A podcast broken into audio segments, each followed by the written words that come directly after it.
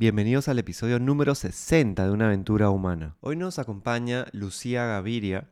Ella es coach que se ha especializado para poder acompañar a personas que batallan, que luchan con los desórdenes alimenticios. Tanto su experiencia de vida como sus perspectivas e ideas respecto a cómo poder encontrar esperanza ante una problemática, ante una enfermedad vinculada a un desorden alimenticio, puede ayudar a muchas personas. Espero que disfrutes el episodio y si es que no te has suscrito todavía, puedes hacerlo a Spotify, Apple Podcast y compartir este episodio con quien creas que le pueda sumar. Bienvenidos a una aventura humana. Soy Juan Diego Calisto. En los últimos 20 años me he enfocado en contribuir para que las personas vivan con más bienestar y confianza. Una aventura es algo que está por suceder y que no sabemos cómo saldrá. En este podcast conversaremos con personas que viven conectadas con su propósito para inspirarnos de sus ideas, experiencias y hábitos. Cada uno de nosotros está en una aventura humana. No sabemos cuál será el resultado, pero podemos disfrutar el proceso y construir la vida que soñamos desde decisiones cotidianas. Empezamos. Bueno, Lucía, bienvenida a una aventura humana. Estoy súper contento de que, de que estés con nosotros, de que nos acompañes, de poder aprender desde tu experiencia, también desde lo que nos quieras compartir, desde tu historia de vida. Gracias por estar con nosotros y por venir a una aventura humana. Gracias a ti por tenerme aquí. Encantada. Súper, súper eh, entusiasmado con esta conversación. Lo bueno es que hemos podido eh, ya tener una previa y poder eh, conversar un poco de un tema que sinceramente es, un, es algo que, que, yo siento que he dejado de lado en las conversaciones que hemos tenido en una aventura humana hasta ahora. Por eso me alegra mucho de que empecemos a hablar de eso. Porque justamente creo que los podcasts, y, sé que eso lo entiendes bien también, ¿no? Porque has tenido también tu experiencia con, con los podcasts son un espacio para poder eh, hablar de temas importantes y muchas veces de temas de los que no se hablan. Entonces quería comenzar por ahí porque seguramente que hay personas que ya están muy familiarizadas con, el término, eh, pero hay personas como por ejemplo, era mi caso, de que yo no estaba, yo tuve que investigar un poquito antes de, la, de las conversaciones que tuvimos porque de desórdenes alimenticios que es, digamos, un tema tan urgente y tú puedes acompañar a personas que tienen esos problemas para que puedan irlos eh, resolviendo, ir avanzando en su, en su camino, digamos, de eso no se habla mucho, ¿no? Es como muy tabú, entonces pueden haber desde, desde el entendimiento también eh, cosas que no estén claras. Entonces, ¿qué es un, un desorden alimenticio? Empecemos por ahí. Em, ya no tengo la definición exacta ahorita, pero eh, un desorden alimenticio es em, un, estado mental distorsionado donde la persona em, participa en comportamientos que, con la comida eh, que le hacen daño eh, y que no, digamos, afectan su, su salud general. Ahora, hay, todo, hay muchos tipos de, bueno, hay están los, los, desórdenes alimenticios conocidos como la anorexia, la bulimia, y bueno, ahora el, que es reconocido el, el, el binge eating en, en, español, no sé cómo se dice, es como cuando comes de más o tienes atracones. Eh, y también hay otros como, como pica, o, o sea, que son más específicos y que no siempre están relacionados a necesariamente el, el miedo o, o, la relación eh, negativa con tu cuerpo, pero la gran mayoría suele haber un tipo de miedo eh, con, con ganar peso o con, con cómo responde el cuerpo, ¿no? Y hay, para ayudar a diagnosticar, existen como... Eh, descripciones de qué es anorexia, qué es bulimia, qué es em, eh, binge eating. Y mm, los profesionales de la salud usarían esos eh, diagnósticos, eh, pero algo que puede ayudar para cualquier persona que esté escuchando de identificar si tengo un desorden o si alguien que conozco tiene algún desorden. Hay como tres comportamientos que suelen estar presentes en la mayoría de desórdenes alimenticios, que son primero la restricción, o sea, el no permitirme comer cuando tengo hambre o no permitirme eh, comer ciertas cosas de manera obsesiva, compulsiva, impulsiva, em, y de tal manera que te hace daño. Eso es uno de los comportamientos. Puede que lo tengas solamente, en el caso, ese caso sería anorexia, o puede que lo tengas en conjunto con otros comportamientos como son el, el purgar. El purgar se conoce como el vómito como un tipo, pero hay otros tipos, como por ejemplo laxantes o pastillas de, dieta, de, eh, eh, tratamientos de detoxificación. Todos son diferentes maneras de purgar. Em, y si, tienes, si, si participas en uno de esos comportamientos de purgación y de tal manera que afecta a tu salud o afecta a tu vida, entonces sí, es otra parte de un diagnóstico de un desorden. Y por último está el, tema de, de, empaches o atracones, que puede que sea solamente eh, el único síntoma que tengas de tu desorden alimenticio o puede que sea en combinación con los otros que ya mencioné, em, que es cuando comes grandes cantidades de comida en un tiempo eh, corto y sientes una sensación de descontrol si bien obviamente eres responsable por el acto y en algo de, control tuviste, obviamente, porque tú lo hiciste, igual sientes que pierdes el control. Entonces es otra característica ¿no? de ese comportamiento. Entonces si tienes uno de estos comportamientos como restricción, eh, purgación eh, y de empaches o atracones, uno o más de uno, entonces es muy probable que tengas un desorden alimenticio. Hmm.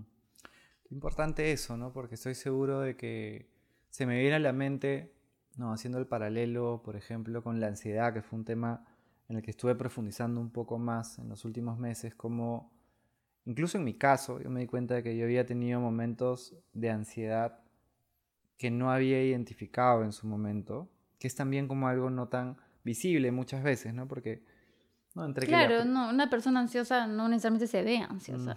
no, y la manera en que se, se, muestra la ansiedad es distinto en cada persona. O sea, tú te puedes ver totalmente calmado y estás realmente teniendo casi un, un ataque de pánico, ¿no? No, no, es, es verdad, es, y es, como, invisible. Como tabú también, ¿no? El, eh, creo que de alguna manera que es, es un común denominador en, también en conversaciones pasadas que el mostrarse vulnerable no está tan bien visto y, muchas veces las personas, hablando de algo, y, se me ocurrió el ejemplo de la ansiedad porque desde mi punto de vista, de repente yo me equivoco, estoy yendo por otro lado, pero desde mi punto de vista, el decir, por ejemplo, que tienes ansiedad es algo como más ligero, por más de que no es ligero, es algo más ligero que decir que tienes un trastorno o un desorden alimenticio. Correcto, correcto. Sí, claro, todo el mundo, ah, ansiedad, claro, es algo que tal vez yo he sentido alguna vez, o sea, no, no, no le pones el label de trastorno alimenticio inmediatamente, ¿no? Sin embargo, si alguien tiene un trastorno y se sabe un poco, se puede imaginar que podrías tener un trastorno alimenticio cuando dices que te da ansiedad, cuando estás sola en la casa y hay comida, ¿no? Una cosa así. Mm. Sí, es verdad, ni siquiera se puede decir lo que es, ¿no? O sea, dices, tengo un problema con la comida, nadie dice, tengo un desorden. Eh, la mayoría de gente con la que he trabajado vive con su desorden en silencio, ¿no? No le cuentan a nadie. Entonces, este, sí, creo que también ese problema de lo que dices de que cuesta ser vulnerable es que las personas que sufren algún trastorno alimenticio no sienten, eh, no se sienten a salvo para poder decir que lo tienen y tienen que buscar palabritas que traten un poquito de explicar su situación, ¿no? Como la ansiedad. Gracias por eso. Y mm, cuéntanos un poco cómo es tu, o sea, cómo tú te relacionas con este, con este tema, lo que nos quieras compartir. Es algo que tú personalmente has tenido, o sea, has estado cercana a eso y que luego has encontrado herramientas para poder acompañar a personas y que puedan eh, ir, ¿no? Paso a paso sobreponiéndose ante la situación. claro. Em, bueno, por un lado, lo que hago, así trabajen o no trabajen conmigo, es dar esperanza, porque hay muchas personas que tienen el desorden o tienen desórdenes alimenticios y han vivido en silencio por tanto tiempo con ese desorden sin tener, sin ver una luz de cómo me voy a recuperar. Obviamente saben que no se han podido recuperar solas, ¿no? sino Si no, no existían trastornos alimenticios, porque el problema es cuando dices, tengo un problema y no lo puedo resolver, no, no puedo, estoy tratando y no puedo. Entonces, hay muchas personas que están ahí, en ese, ese estancados, digamos, en el que saben que tienen un problema, pero no saben cómo resolverlo, no encontrar una solución. Y lo primero que ofrezco, simplemente diciendo, yo tuve un desorden y yo me recuperé y he estado recuperada por casi una década, es dar esperanza, que es muy valioso porque eh, por el tema de que es tabú, hay gente que se recupera, pero nadie se entera. Entonces, nadie sabe que te puedes recuperar. Es como cuando te da cáncer y vas al doctor y te dice, bueno, hay 30 posibilidades que te recuperes. Al menos hay 30% de probabilidades, ¿no? Mientras que en zonas alimenticios nadie te dice nada porque no, primero no le dices a nadie y segundo no conoces a nadie que esté ahí públicamente diciendo yo me recuperé. Entonces primero es esperanza.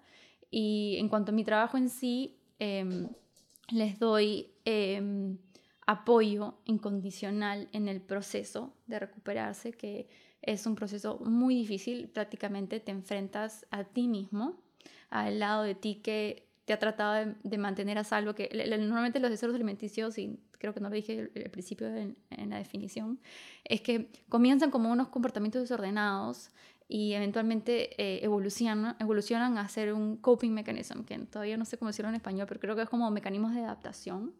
Em, y se convierte en tu manera de lidiar con la vida. Entonces, em, que alguien te ayude a, abandonar o aprender a vivir sin esas herramientas o comportamientos que te han ayudado a lidiar con tu vida es algo aterrador, difícil, este, transformacional, o sea, transformas como persona. Entonces ahí yo les doy apoyo para que uno crean que lo pueden hacer y dos, para que tengan algún tipo de soporte que los contenga en ese proceso.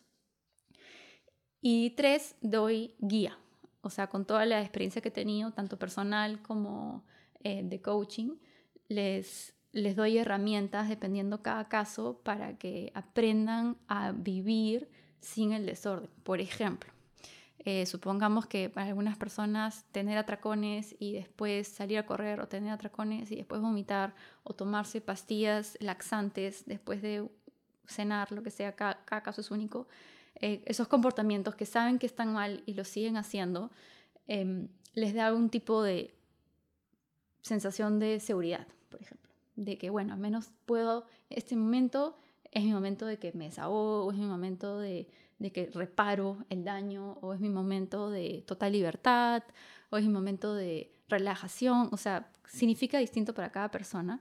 Eh, entonces yo les enseño a primero a darse cuenta qué es lo que están necesitando, que el desorden les está ayudando a, a satisfacer y después cómo se pueden satisfacer esa necesidad sin tener que recurrir a los comportamientos. Es como que, no sé, un ejemplo tonto, pero, o sea, para, digamos, poder concentrarte en un día de trabajo, tomas tu café. No conoces otra manera de concentrar. Entonces, yo te ayudaría a encontrar otra manera que no sea tu café para concentrarte. En el caso de, los desórdenes alimenticios, te ayudan a enfrentar problemas de vida. Normalmente son relaciones, dinámicas familiares complejas y tóxicas o trabajos estresantes, los recuerdos de traumas o el PTSD. Cada caso es distinto, ¿no? Pero estás, el, el desorden, por más dañino que sea, de alguna manera te da algo, en, o sea, te cumple una función en tu salud mental en tu estabilidad emocional y hay que aprender a identificar qué es esa necesidad que está cubriendo y cómo satisfacerla sin el desorden. Me, llama bastante la atención porque justamente uno, estaba revisando el otro día una de las, de las formas de, hablar de necesidades humanas de, enmarcarlas, digamos, ¿no? Porque están, claro, las de Maslow, ¿no? Está la que es pirámide, pero que inicialmente Maslow uno la planteó como pirámide, que ese, ese será otro mini episodio. Soy un, un, psicólogo de Estados Unidos que, que planteó un libro de eso bien interesante, pero a lo que iba es dentro de otro, otro mundo, que de hecho eh, lo, han adoptado en todos esos eventos que hacen con Tony Robbins, eh, más allá de las, opiniones que pueden haber respecto a eso, creo que respecto, digamos, a, la manera de, de, aproximación, al coaching que hacen ahí todo, cuando miran las necesidades humanas me parece que aportan bastante porque te plantean que hay seis necesidades y que una es de certidumbre, otra es de incertidumbre, otra es de amor, otra es de conexión. Entonces, claro, cómo tú puedes estar buscando de repente satisfacer una necesidad de, eh, de conexión o de amor a través de la comida o de repente de certidumbre, ¿no? Entonces eh, me parece bien interesante y es algo que también desde, desde varios paralelos podemos volver a lo mismo, ¿no? A la necesidad y cómo nosotros podemos como responder a, a esa necesidad. O sea, me parece interesante simplemente hacer el, el paralelo para ver uno de los elementos, y esa quería que sea mi siguiente pregunta. ¿Qué elementos crees tú que son importantes cuando una persona identifica que eh, está teniendo estos eh, hábitos o comportamientos desordenados? ¿Qué es lo que tú crees que puede ayudar a, una persona más allá del, apoyo profesional que pueda, darse alrededor a, ir paso a paso avanzando? Bueno, es una pregunta difícil, pero la respuesta sería difícil porque cada caso es único y, y normalmente em, para recuperarte del desorden tienes que tú cambiar. Y sí, el ambiente en el que estás influye muchísimo, eh, pero probablemente tengas que cambiar muchas cosas conforme pase el tiempo. Entonces, me dices sueño, este, respirar, o sea, yo creo que todo eso es importante en cuanto a elementos, ¿no? Em, pero, mm, a ver, creo que lo que podría ayudar es em, tal vez separar un poco em, el proceso, ¿no? O sea, por un lado, creo que, creo que lo que podría ayudar es que, que piensen en que hay ciertas cosas que van a tener que prestar atención. Eh, por ejemplo, una parte es, y justo hice un videito sobre eso hoy día, que dije que en el centro de la recuperación, no sé si lo viste, que lo hice chistosito, pero es en serio. Este, en el centro de la recuperación, desde mi punto de vista, hay dos componentes eh, básicos, que y va a sonar raro porque todo el mundo seguro cree que los trastornos alimenticios son todo sobre peso y cuerpo y comida. Y sí, claro, sí, si no tienes problemas con comportamientos de comida, entonces no es un desorden alimenticio, obviamente. Pero para el recuperarte hay dos componentes que, hay, que tienes que prestar atención. Uno es el amor hacia ti mismo y otro es eh, el dolor. Ahora, el dolor más que nada emocional, obviamente. Em, ahora, obviamente no hay forma que yo pueda simplificar eh, toda la recuperación en dos palabras, pero creo que esas dos palabras hablan de cosas que probablemente puedan pasar por alto en, una recuperación. Sí lo más importante es enfrentar el comportamiento en sí. O sea, eh, ahorita llego al tema del amor y, del dolor, pero para recuperarte puedes revisar el pasado, las causas. Sí, puedes trabajar todo eso, pero si no enfrentas los comportamientos, no va a haber recuperación. Entonces, sí o sí hay que enfrentar los comportamientos. ¿Qué quiere decir? Por ejemplo, si tu desorden es eh, que no comes, que te restringes mucho, eh, que, y solamente eso y, tienes anorexia, o si tu desorden implica eh, atracones y em, comportamientos compensatorios como vomitar, como pastillas laxantes, como ejercicio excesivo, ah, o si tu desorden es más que nada solo atracones, bueno, igual cada desorden es único, estoy tratando de decirlo en general, em, independientemente de eso, o sea, cada desorden tiene sus comportamientos que, lo, que hacen que sea un desorden, ¿no? Entonces, si no, si no te enfrentas a ese comportamiento y tratas de cambiarlo, no haber recuperación. Ahora, en el proceso de enfrentar, cuando dices, ya, no voy a tener más atracones, o no voy a volver a vomitar, o no voy a volver a mandarme tres horas corriendo hasta caerme al piso, ya no lo voy a hacer. En ese proceso hay una resistencia.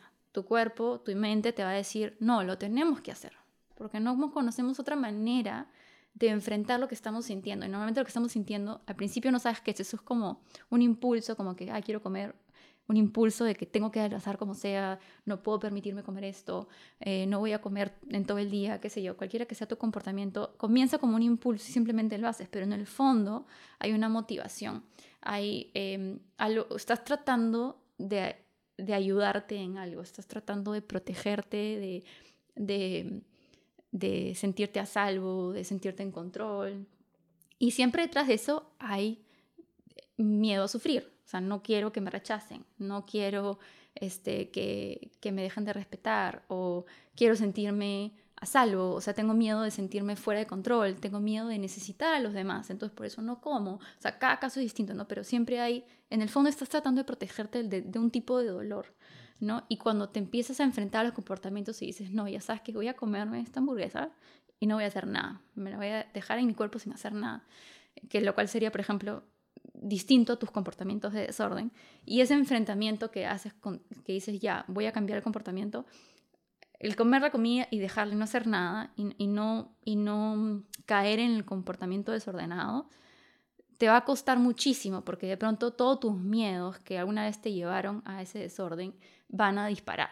No, no puedes hacer eso, tienes que vomitar, tienes que hacer ejercicio, imagínate, vas a engordar y, tienes que enfrentar esos pensamientos, esos pensamientos que causan emociones de ansiedad, causan emociones de de, tristeza, de, sensación de que pierdes el control, de confusión, qué sé yo. Y ese es el dolor, o sea, del que hablaba en el video, de que mm, tienes que aprender a lidiar con esos sentimientos que, que tú con el desorden estás tratando de no sentirlos. Estás tratando de sentirte asado, estás tratando de sentirte en control, estás tratando de sentirte ordenada o disciplinada, o estás tratando de sentirte ordenada en la vida, qué sé yo, es diferente en cada caso, ¿no? Pero y al, no, al, alejarte de los comportamientos del desorden, te enfrentas con la causa que estás tratando de evitar, algo painful, ¿no? Algo doloroso. Entonces, para poder recuperarte, tienes que aprender, desarrollar herramientas que te hagan enfrentar con eso. Con, o sea, por ejemplo, el pensamiento de, pucha, no, no puedo comer esto porque si no, este, voy a engordar y no, no simplemente no, empiezas a llorar de tan solo ver que, que subes de peso por, por ejemplo, eh, no haber vomitado una semana, que no es el motivo por el que estás subiendo de peso, tu cuerpo se está regulando, pero en ese momento la fobia a subir de peso es tan fuerte que tú podías llorar de la desesperación de, no, no puedo subir de peso, porque lo que hay en el fondo es que no, no, puedo tolerar que me rechacen, no puedo tolerar que me abandonen, o no, la gente, mi mamá o mi papá o mi novio, o quién sé yo, ya no me van a querer, y todo eso empieza a pasar dentro de ti, ¿no? Entonces, ¿cómo enfrentar eso? En el pasado simplemente hacías ejercicios, tomabas tus pastillas, vomitabas, qué sé yo, estoy hablando de ciertos tipos de desorden, ¿no? Y para recuperarte es como que tienes que estar con ese dolor de me van a rechazar, voy a, voy a engordar, eh, eh, me siento mal con mi cuerpo ahorita, no soporto la comida dentro de mí, cada caso es distinto, ¿no? Y tienes que aprender a estar con ese dolor. Y herramientas, escribir sobre cómo te sientes, llamar a una amiga o un amigo, este, llorar, em, salir a caminar para sentirte mejor. Todos son como cambios drásticos de cómo tú has manejado el dolor antes. Y el tema de zonas alimenticios es que se vuelve un mecanismo para lidiar con tu vida. Entonces, supongamos que fallece un familiar, tu mente al toque dice, vamos a tener un atracón y después vamos a hacer ejercicio.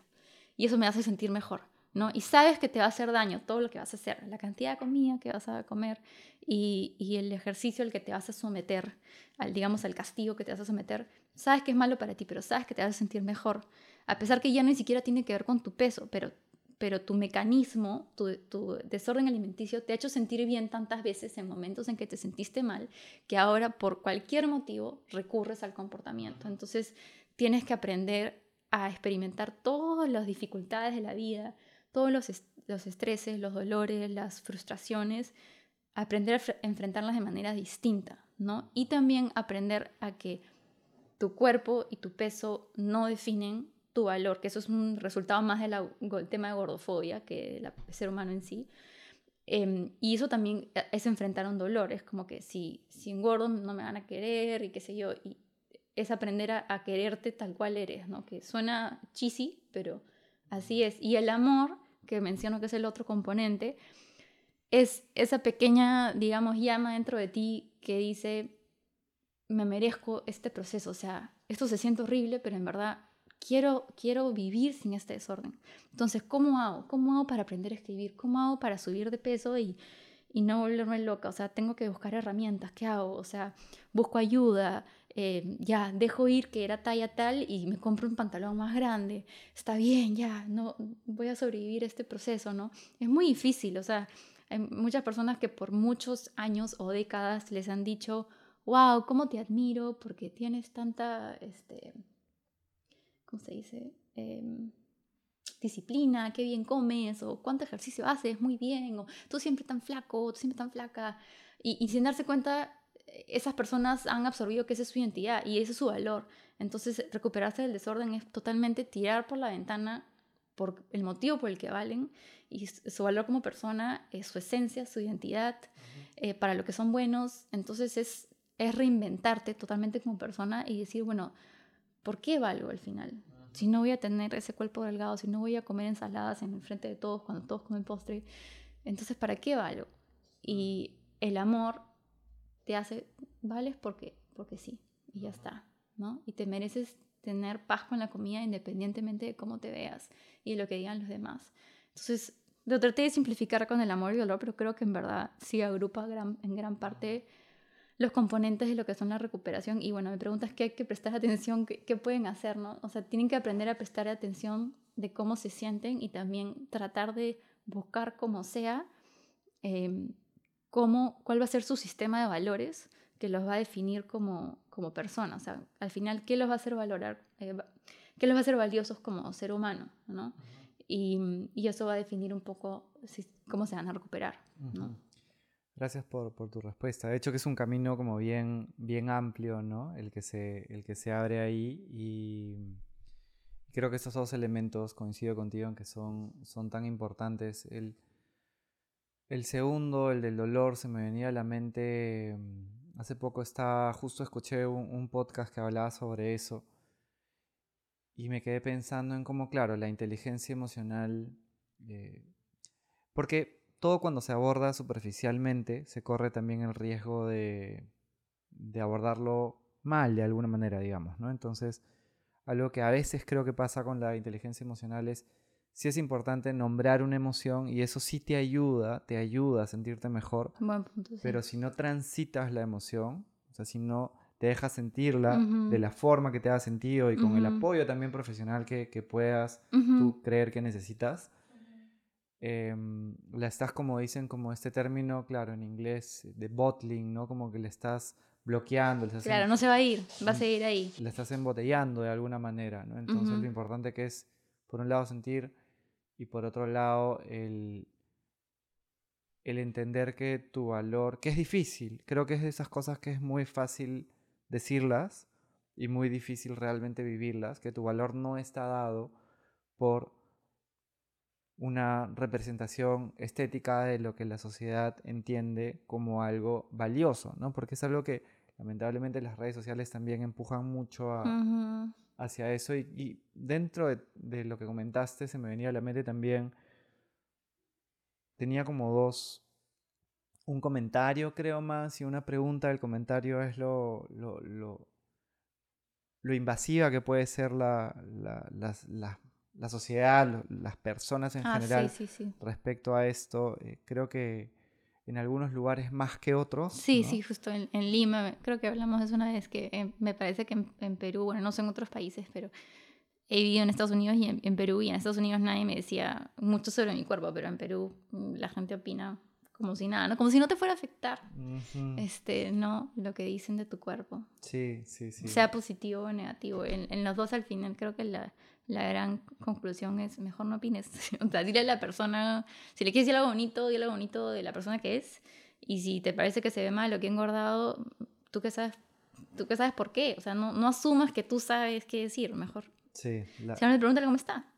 Totalmente. La verdad que ni me imagino cómo puede ser porque yo, siendo hombre, he recibido y recibo comentarios cuando subo un poquito de peso lo primero, y la gente encima viene y como que te agarra la panza, ¿no? Y te dice, oye, como que has estado comiendo un poquito de más, ¿no? Y, ni me imagino realmente como la presión que puede ser hacia las mujeres. Y quería como poner eso ahí porque estoy seguro que todos cometemos errores todos los días probablemente y la gran mayoría seguramente son no intencionales, ¿no? Entonces seguramente muchas personas con con amor, ¿no? Hasta con una sí, es como un, como que te, veo, te presto atención, entonces te hago un comentario de tu cuerpo porque me preocupo por ti, ¿no? Pero...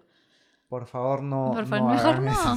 Dile que, qué linda me gusta pasar tiempo contigo. Oye, me acuerdo que una vez un amigo me dijo, la verdad, no lo veía hace tiempo y me dijo, este, Lucía, me había olvidado de tu energía, me encanta tu energía. Y me acuerdo mm. que pensé, dije, wow, nadie nunca me ha dicho eso, qué lindo que me digan eso. Y, y, a veces cuando siento algo así con alguien le digo, no, me encanta tu energía. Que suena como que un poco místico para algunas personas, pero en verdad es bonito decir, ¿no? Y es verdad, ¿no? La persona no es solamente su cuerpo, ¿no? Hay otras maneras de demostrarle a alguien que te preocupas por ellos y, y maneras hasta más directas, ¿no? No tan de, de bromear y criticar el cuerpo que... Lo que pasa es que es muy aceptado, muy normalizado, ¿no? Totalmente. Y bueno, pero bueno, el cambio siempre puede llegar y comienza por, por cada uno, ¿no? Sí, sí, sí. Y hasta incluso es interesante, no quiero tampoco ir un santo por las ramas, pero es interesante cómo muchas veces o le dan cumplidos al cuerpo o a la ropa o a la inteligencia, pero inteligencia según como lo tradicional del... A ver, vamos a ver si es que, ¿no? Como nos, citó a un, a un mm, poeta o un escritor, no es, no es inteligencia emocional, no es inteligencia eh, entendía como, como algo más espiritual, si no suele ser como un cumplido. ¡Ay, qué inteligente eres! ¿no? Porque te sacaste 20 en tal nota. Dejémoslo ahí para que las personas lo agarren como quieran. Eh, y ojalá que, que, los cumplidos sean más por la energía que, que, tenemos, que yo también creo que es totalmente... Es simple ver la energía. Piensa en cuando viste una persona eh, y cómo te fuiste después. ¿Con más o menos energía? Creo que ahí normalmente va a haber una respuesta que va a ser o más o menos o neutra, pero no va a haber un, no siento que no me dio energía, Entonces, eh, yo coincido contigo en que a veces las personas entienden la energía como esotérica, pero es muy real. Y tienes mm. una energía bien bonita también, muy ah. bien. Y lo digo porque realmente lo pienso. Em, y creo que es algo que transmites también desde tus redes, ¿no? Porque es, es ponerle una energía distinta a un... Trato de ser bromista, no sé si se, nota. Se siente, pero es que, pero no, ¿sabes? Los tesoros alimenticios son bien de por sí dark, ¿no?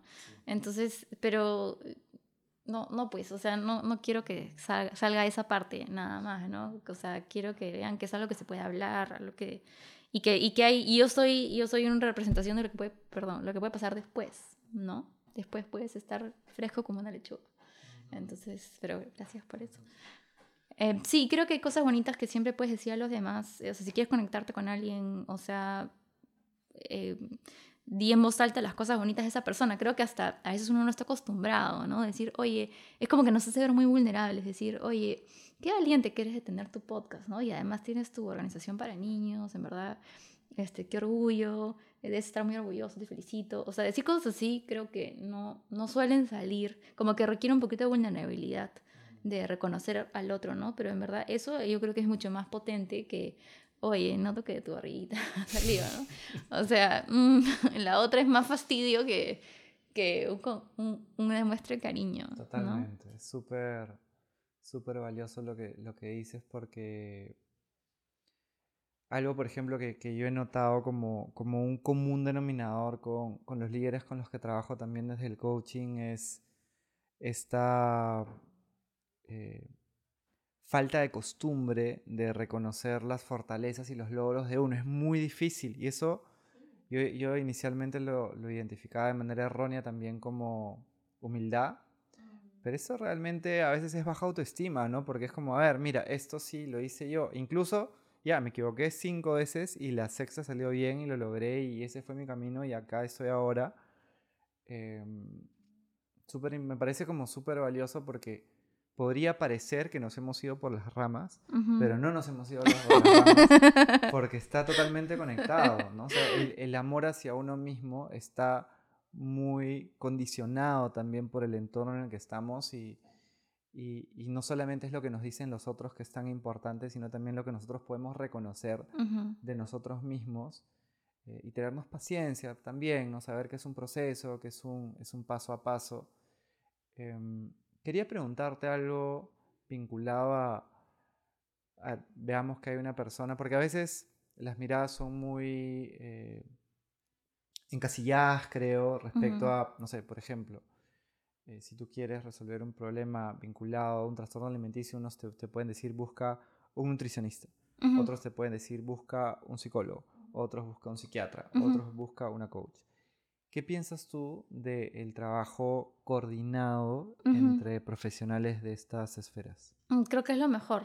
Lo mejor es que, o sea, lo más importante es que el paciente o cliente se sienta bien, ¿no? Con por lo menos uno de sus profesionales y que ya ese mismo profesional eh, tenga como que su, o sea, gente con la que, eh, otros profesionales con los que pueda trabajar en equipo, porque al final es importante que confíe por lo menos en uno, en unos profesionales para que confíe ya en lo que le dicen los demás, ¿no? Si te confías en tu psicólogo, entonces que tu psicólogo mejor te recomiende una nutricionista o un psiquiatra para que ya sea, ya por sí el proceso es difícil, ¿no? De recuperación y es muy normal, creo yo, que normalmente cuando tienes desórdenes alimenticios tienes trastornos em, eh, de pensamiento, como por ejemplo black and white, o sea, o, soy flaca o soy gorda, o soy exitosa o soy un fracaso, o sea, te cuesta estar en el medio y decir, esto es bueno y esto es malo, las dos pueden pasar al mismo tiempo, no, como que te das un extremo al otro, entonces si tienes un psicólogo o psicóloga y hacen algo que no te parece, como que puedes perder la confianza si dices, no, sabes que me equivoqué de psicóloga nunca más,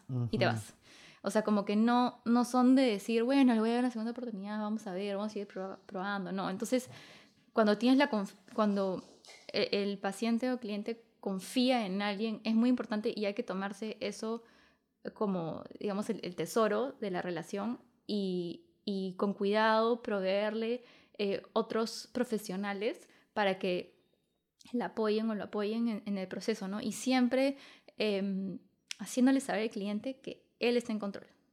No, no, nadie le va a decir lo que tiene que hacer, es como que te aconsejamos, a menos que obviamente esté en estado de que necesite que lo internen, ¿no? Por temas de salud.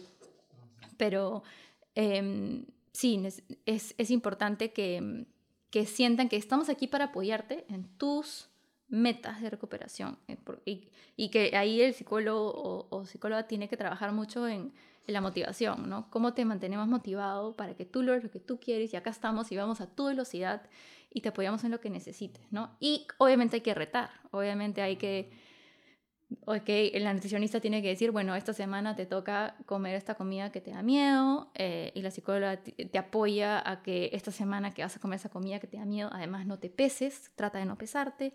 Em, muchas cosas tienen que pasar en paralelo, ¿no? Y tienen que trabajar como equipo, pero eh, creo que sí, es importante lo, lo que dices, que hay un equipo, es lo mejor, y al mismo tiempo es difícil, porque en cualquier momento algo hacen que la persona puede perder la confianza y se puede caer todo abajo, ¿no? Porque al toque desconfía, es como que no, me equivoqué, todos son unos desastres, nadie me va a ayudar, nunca me voy a recuperar, y se va, y este desaparece por cinco años, ¿no?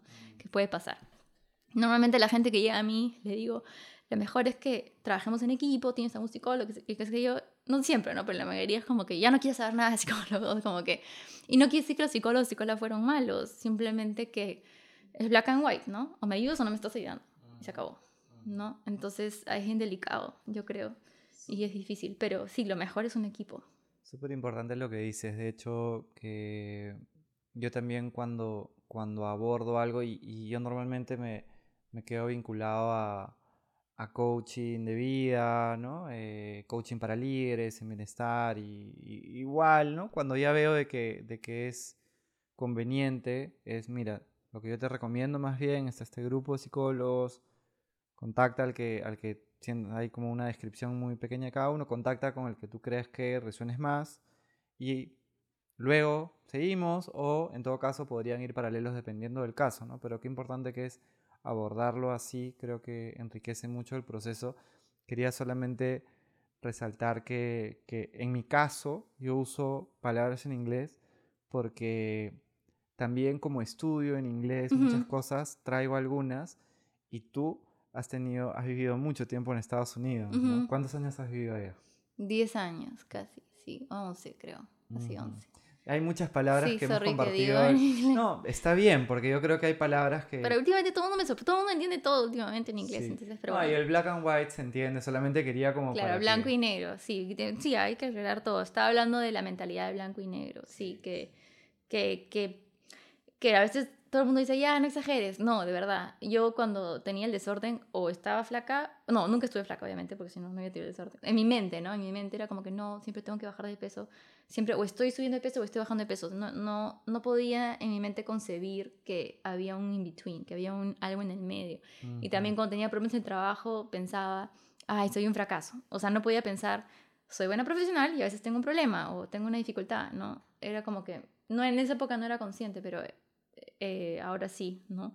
Y cuando trabajo con mis clientes, trato de hacer ver, y ese, ese blanco y negro no solamente es parte del desorden, afecta en todo, afecta en relaciones, en el trabajo, en dinámicas familiares, etc. Entonces es bueno notarlo.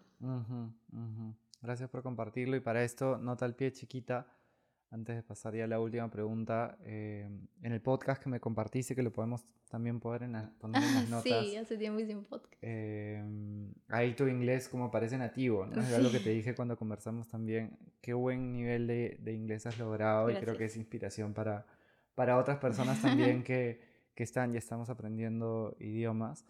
Eh, ¿Qué le dirías a la Lucía de 15 años? Eh, que está en su aventura humana, que quiere vivir con más bienestar, que quiere vivir mejor, eh, pensando en, todas estas personas que, te pueden estar escuchando y que quizá están por algún lugar similar de la vida, ¿no? Y están teniendo algunos comportamientos desordenados, no saben qué hacer. ¿Qué mensaje, idea o experiencia compartirías? Mm si bien ahorita em, los comportamientos desordenados que estás experimentando, que son una alerta de que tienes un problema, em, si bien em, te dan algún tipo de alivio y crees que no podrías vivir sin ellos, la verdad es que no te están aportando ningún valor. Eh, el, el dolor que dejas de sentir cuando haces el comportamiento o cuando te enfocas en tu peso o, en comer menos o en ejercicio, lo que sea que sea tu, tu dificultad con el tema del desorden, em, te causa un tipo de alivio o seguridad o confort, pero es temporal. O sea, al final vas a volver a regresar a tu necesidad primaria, que es que en verdad te quieres sentir bien y tienes que aprender a sentirte bien eh, de manera que te hagan bien, no de maneras que te hagan daño. Y tienes esa capacidad de cambiar y de aprender eh, a tratarte con amor. sería mi mensaje. Muchas gracias por ese mensaje. Eh, gracias también por, por tu tiempo, por tu energía, por hablar de ese tema que es tan necesario y que recién lo empezamos a hablar en el podcast, pero es algo que vamos a continuar. Se nos viene también un episodio bien bonito donde vas a ser parte, que va a ser justamente el siguiente, entonces esténse atentos a lo que se viene en una aventura humana, todos los, los éxitos que sigas ayudando a personas a que puedan sobrellevar problemas tan relevantes, tan urgentes, que tienen tanto impacto en la vida de las personas y de los que tenemos que empezar a hablar más. Gracias, amigo. Yo también mucha suerte con todo lo que haces. Si sabes de alguien que le podría sumar este episodio, puedes copiar y pegar el enlace desde donde sea que lo estés escuchando. Y si no lo has hecho, puedes suscribirte a Spotify y dejarnos las estrellitas o a Apple Podcast y dejarnos un review. Gracias por darte ese tiempo para ti y hasta pronto.